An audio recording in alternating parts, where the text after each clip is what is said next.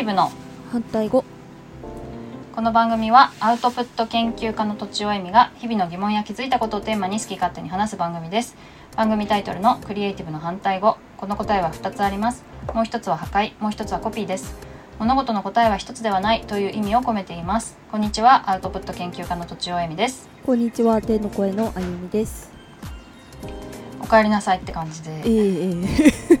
ちょっと別の場所に行ってた的な。え 異世界に行ってました。はい。異世界に行ってました。えー無味な無味無臭のどこに？無味無臭の異世界に。ああ匂いもしないの？匂いもしないです今。味もしなかった。今も？今もしないです。味も今もしてなあーそうなんだ。いですそうそう。なんなんかだからご飯とかも全然喉も通らないんですよ、逆に。えー、美味しくないもんね。そう。だからなんかあつまりコロナだったってことまあだけど、コロナだったんですけど。どうどういう症状だったの？いやなんか結構私なんか周りに聞いてたよりはひどいような状況で、うんうん。まあ、熱出て、えーとまあ、倦怠感があって普通の風邪よりはなんか結構強めのやつ来たみたいな感じでしたね。うーん。咳も喉も咳も喉も鼻水もって感じ？喉も今はまだいい感じですけどちょっと痛いし、うん。うん、海さんはだって熱出なかったですもんね。そうそうそう私は熱が出なくてうん。でも、いね、喉がめっちゃ痛い日が1日2日。うんうん。あとはまあいつもよりすごくまあ倦怠感は多分あってうん。がっつり寝てたっていう感じぐらいなんだよね逆に言うとだから全然け私は軽症だったと思うんだけど、うん。いやなんか運動かなと思いましたよ。まあ運動だけじゃなくてね割とこう食べ物とかもあ食べ物か。あるでしょう。気をつけてる的な のもあると思うしもともと健康体っていうのもあるからねね。なんともだけど、うん。そうそうそう。えそれ何日ぐらい寝込んでたの？丸5日は寝込んでたのかな。おー。で、うんほとんど食べられず？全く食べられずやばい。下ボ下ボしちゃうのでなんか咳咳と一緒にトゥルルルルルって出てくる感じ。怖い怖い。そうなんだ。あ出てくる出てくると思って。気持ち悪いとかじゃないですけど。食べなければ大丈夫なんだ。出てこないのね。出すもんないもんね。そうですね。だけどなんか飲んでるポカリとかも出てきちゃうんで結構大変です胃腸が弱ってるって感じなのかな。あそうかそうかも、大変だったね。でも今もまだちょっとだからうん、ね無味無臭で。本調子じゃないよね全然。そうですね。ご飯もたまだ食べれないし。そうなんだけどでもうん。この爆爆速爆睡したんですよ。とにかく、うんうんうんうんうんそしたらなんか結構楽気持ちはなんか上がってきてますね。あ体そうなんだ。はうんあんまりだけど。なんか忙しかったからうん。休めたしみたいのもあるのかな。ねそうかもしれないですね。うーん。うん。なるほどね。じゃあまあ、まあ、もうちょいゆっくりできるんでしょ？もうちょっとゆっくりできます。うんうんうん。無理せずで。ありがとうございます。ご迷はい。惑おかけしました。あとんでもないです。うん。ではい。今日メインで話したいことはですね。はい。まあ私お花がなんか好きなんだけど お最花が近ね。なんか好きなんですか？お花が好きなんだけど、うん。すごいそんなすめちゃ詳しいわけでもないし、うん。園芸をしてるわけでもないしフラワーアレンジメントとか生け花とかまあいわゆる華道みたいなのやってるわけでもなくて、うまあ何なんだろうなっていう気もするんだけどん、そうなんですそうそうそうそうそんそっか。うでなんかお花にねなんで、うん。なんいつから好きなんだっけ？なんで好きなんだっけってちょっと忘れていて思い出しああれいつからだっけなと思ったら、うん。なんかこう明確にあ私はお花について詳しくなろう と思った瞬間があるの。うんうん。でそれはなんかねあの神楽坂の坂をねお。登っている時だったんだけど、はいはい。まあ、たまたまね一人の時間があって、はい。でその辺に用事があったからはいこう歩いてた時になんかいろいろ考えて私はね、うん。抽象的なことにしか興味がなかったんだよね、当時。うんうん。なんだろう抽象的なことってなんていうのかな。いわいわゆる哲学とかさ、うん。哲学子供哲学みたいなのも好きだけど、うん。哲学っぽいものとかあと例えば、まあ、ビジネスも、まあ、具体的なものももちろんあるけど、うん。割とこう仕事とは何ぞやみたいなものって抽象的だったりするでしょ？あー。でビジネス書も結構最近抽象的なものが多いっていうかうん。自己啓発っぽいのも抽象的なことだと思うんだよね。うんうん。でなんかそういうことにしかあんま興味がなくって、それはそれで面白いんだけど、うん。なんつうか足場がない感じがしたわけ。うん。わかる？なんかわふわふわしてるっていうか。うんわかるよね、うん。なんか抽象的な抽象的なことだけで語っていると、うん。本当に分かってるのか分かってないのか分かんないっていうか。なんか相手に伝えるときに不便ですよね。具体的に伝えあられないから。うんうんそれが不便だなってうん感じ。なるほどねなるほどね。そう。で、うすごく足場がない感じがしたんだけど、うん。なんかあの私小倉平久さんが好きで発酵デザイナーの。ん好きですねうん。でうん。小倉平久さんはさまあもともとすごく賢い人だと思うんだけど、発酵っていうのをこう足がかりにうん。すごく本質的なことをさぐいぐい語るわけよ。うんすごい勢いで。うん。うん、でそれにすごい結構憧れてうん。私もぐあの平久さんの言う発酵のようなうんうん。そういうこう具体的でかつ本質に迫れるジャンルが欲しいと思ったの。なるほど。うん、でその時ないろいろ多分候補あったんだと思うんだけど、うん。なんかできれば自然のものがいい。うん。自然のものっていうのはまあ発酵もさ、まあ、微生物がなんちゃらかんちゃらでさうん。なんか人間の手がそんな及ばないじゃない。うんうん例えば、うん。デザインとかさうん。例えば建築とかさ、うん。なんかなんだろうファッションとかさ、うんうん。そういうのも具体的なんだけど、それってすごい人が作っているものだからうんうん。本質的じゃないものも含まれてるだろうなって感じがするわけ。うんうんうんうん。わかるわかる。わかる？なんかいくらでもコントロールできるっていうか嘘がつけるというのかな、うんうんうん。嘘つけちゃう。嘘つけちゃうでしょ、うん。ででその時に思いついたのが花じゃないかっていう。なるほど多分花を見たりするのはちょっと好きだったんだよねその時も。うん。うんうん、でだからそれはまあちょその時はある意味打算的にうんお花がさなんか生き残るため植物全般そうだけど、うん。生き生き残るための戦略がそれぞれの植物にあるでしょ？う、ん。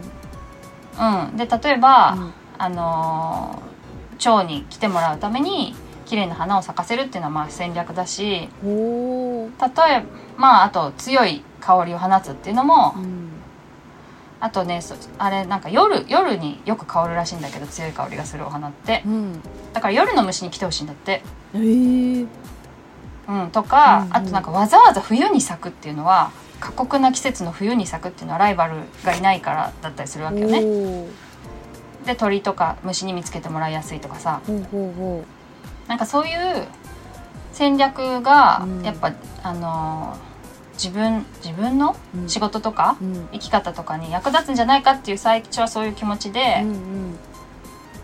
あのー興味を持ち始めたんだけども、でもなんか 1年ぐらいこうし一周巡ってみると、毎季節ごとにねお花違うお花が咲いて翌年になっておな同じお花が咲くと思いきやうん去年見たことないものが目に入ってくるんだよね。うんうんうんうん。最初の春は桜とツツジぐらいしか見えてなかったのにはいはい。翌年になったら全然違うお花がうんあジャスミンがこんなところにみたいな風におー。見えてくるわけよね。私はジャスミンにまだ気づいていませんね。ツツジぐらいまで陣長毛ぐらいはわかるかな？いやわかんないね。陣長毛がとかさそう。桜ぐらいしかわかんない。桜ぐらいしかそう。でも桜のつ次がツツジであるっていうのもさそんなにまあ昔は知らなかったし。あうん。でそういうなんか年ぐるぐる回回るとどんどんどんどん新しい発見があって今度はそっちが面白くなってきたの。ーうんうん。うん。だから最初になんか割と打算的にねうん。うんなんか具体的なものがなんちゃらとかさ、うん。せあの植物の戦略がなんちゃらみたいなことを思ってたのは結構忘れてしまってう、ん。なんて可愛いんだとかさ、うんなんかまた新しいの発見したとかさ。これは八重咲き。八重咲きじゃないかとかさ。一重じゃなくて八重じゃないかみたいなことにさ感動するようになってきたわえけいいじゃないですか。うん。そう。だから今は全然純粋に好きなんだけど、うん。純粋に好きになってみると、うん。なあれなんで好きになったんだっけっての忘れちゃってたってことね。えー、奥深い。うん。うーん。そう。で割となんか忘れていたけどうん。その花のね花とか植物がやっぱり自然とつながっていてうん。やっぱ嘘がつけないっていうかごまかせないみたいなことうん。がやっぱ自分の生き方にうん。つながるんだろうなって感じがするんだよね。え。それは結構子育てとかもそうかもしれないんだけどー、なんか例えばさなんかお花にいつみどんだけ水をあげればいいんですかとかあるじゃん。ある。花を育てててね、でまあ大体23日に1回ですとか言うじゃんうん、うんうん。例えばもちろん花によるけどよく聞くよね。23日1回ですとか毎日あげてくださいとかさ、でもあれってどんな季節でも23日に1回でいいわけじゃなくってうん。うんまああの暖かさとかによるよね。乾燥してるしてないとか、うん。で結局何かっていうと毎日見るっていうことが多分大事。えなんだよ。ー、なるほど。毎日見ると、うん。あ土が乾いてるとかうんやばいちょっとしおれてきたとか。うんうんなんか生き生きツヤツヤしてるなとか芽が出てきたとかに気づくわけ。うんうんだからもう機械的に3日に一遍あげればあの上手に咲くんでしょみたいなことではないっていうか。うん。うんで結構それはうん。子育ても一緒だなみたいなうん。感じがして何が正解っていうんじゃなくってうん。結構観察することが大事だよねみたいな。あそこに繋がってきたんですねあそうそうそうそう。で結局やっぱりそういう植物とかお花の、うん。を見ることで何か自分の、うん、じ私がこう真理だと思ってることとつながりがを探したいみたいな感じのことを最初思ってたんだけど、うん。結局やっぱそういうふうに可愛い可愛い好きってめでてるだけでも、結構つながりが見えるなと思っている。えいいじゃないですそかのおすすめですね。うんうん、おすすめです。うん。でそのやっぱりその毎年毎年新しい花が見つかるなんてこともやってみないと気づかなかったしね。確かに。1年頑張って花好きになった結果ですもんねそれって。そうそうそうそうそう。難しいですよなかなか。そうそうそう。季節が巡ると、うん。で多分またさ違う場所で見ると全然違う植物に出会うから、うん。山とか行くと知らないお花ばっかりなわけ。えー。なんか街中で散歩するとさ、うん。割とね近いあのよく見るお花とかが多いけど、うんうん。そうじゃない、ね、山奥とか行くともう分かんないし、あと街が変わるとうん。多分結構流行りのお花も違うのよ。あそうなんですか。へえ。うん、この辺はうん。サルスベリは白ばっかりだとか、おこっちはピンクばっかりだとーかおー。なんかそういうのも結構違って。そうなんだ。そういう違いがね面白い、まあ、それで何が分かるかっていうのはまた別だけど、うん。その、まあ、新鮮なことって面白いよね。ねしかもなんか新しい発見がある。うん。ね行くどこ行くたび行くたびそんな発見ばっかりだったら得した気分ですね、そうだよね、であとお花ってこう写真に残せるから。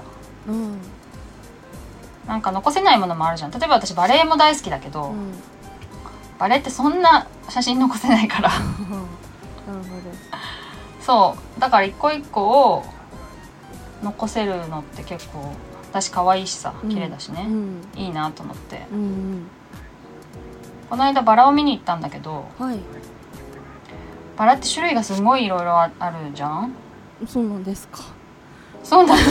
ええ笑い一丁まあ色一個じゃないんですね。一緒じゃない一緒じゃない。えー。あでも色がいっぱいあるのは知ってるじゃん。うん。でもさツツジっていうとさ白かピンクじゃない？うん。確かに。黄色とかはないじゃん。あ多分ないよね。うん。紫ぐらいはあるかな、ん。だけどバラってさ黄色もあるしオレンジもあるしピンクも赤も。うん。黒っぽい赤も。紫もあるし、うん。あと大きさもバラバラなの。あそうなんですか。本当にちっちゃい2 3センチのもあるし、うん顔ぐらい大きいのもある。うんへえ。うん。だから結構それもうん。なんか隣の株をに移るたんびに飽きないって感じで、うんうん。それはすごい良かった。すごいなんか面白いですね。そう。でもなんか花鳥風月の順番で興味が移っていくって聞いたから。おお次は鳥や今度は鳥かみたいな鳥結構難しいなと思って。でも虫虫のうん。虫を今日写真に撮ったので虫のアプリはちょっとダウンロードしたところなんで。それ虫？次虫っすか？虫をね写真に撮るとね、うん。人工知能で教えてくれるっていうのがありましへてえ面白い。へえ面白そうだよ。かやっぱそういう中風月ですね。花鳥風月。あ花虫風月になるってこと？それでもいいね確かに。虫でも。うんっていう感じで。あはいす。花を興味を持ち始めた経緯がねちょっと独特だなと思ったので我ながら お話ししてみました。はい。えっ、とお便り相談をお待ちしております。ポッドキャストの概要欄にあるフォームまたはツイッターのメンションメールなどでお願いします。メールアドレスはローマ字で反対語 .cr アットマーク gmail.com です。以上とちおえみと天の声のあゆみでした